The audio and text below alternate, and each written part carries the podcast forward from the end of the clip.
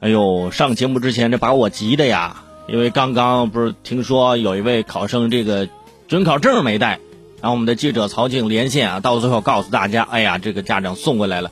哎呦，你说这个心呐，就是刚刚放下。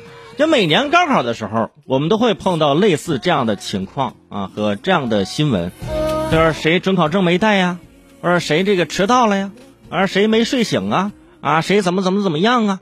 哎呦，每年看这样的新闻，但是每年它还会重复发生这样的新闻。比如说，在昨天考试的时候，云南昆明啊，昆明交警四大队西山实验中学考点有一考生准考证、身份证丢了，这不是没带，这弄丢了。那怎么丢的？这不来的路上不知道怎么在哪丢的啊？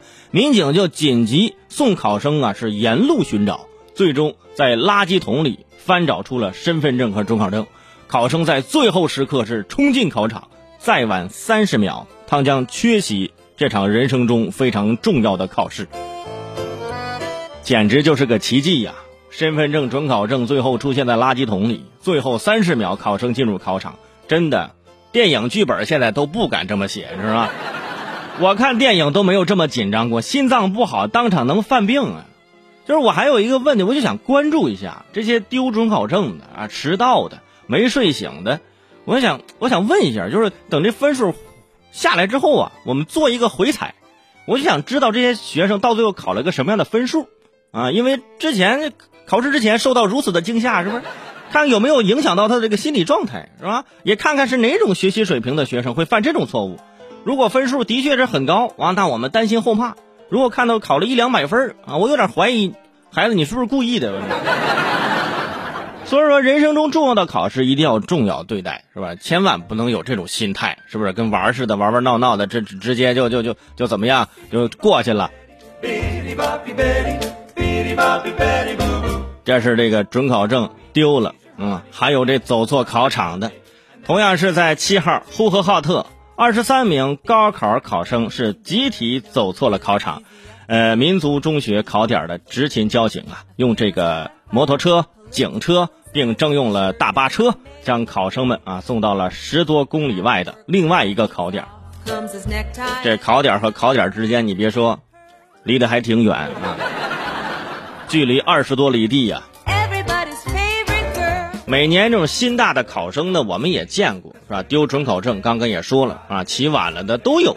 但是像今年这样，是吧？在呼和浩特啊，有组织、人数多、距离远的走错考场的行为，我这是第一回见。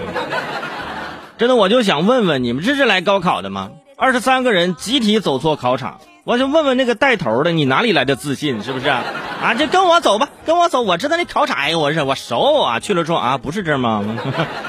中间差着十多公里啊，你想想，幸亏有交警的帮助。才把他们送到了正正正确的这个考点去参加考试。那我想问一下，说高考之前啊，在我印象当中，难道你们没有那个环节吗？就是提前看看考场。我高考那时候我记得啊，就是前一天大家是可以去看考场的啊，就是熟悉熟悉路线，大概是在哪呃哪哪哪哪一片大概是什么教室啊，就哪一个地方，大家可以看一看。就是怕大家走错啊，呃，看考场那一天我印象很深刻，是吧？大家是谈笑风生，互相鼓励啊。第二天考完，哇，大家是四目相对啊，掩面哭泣啊。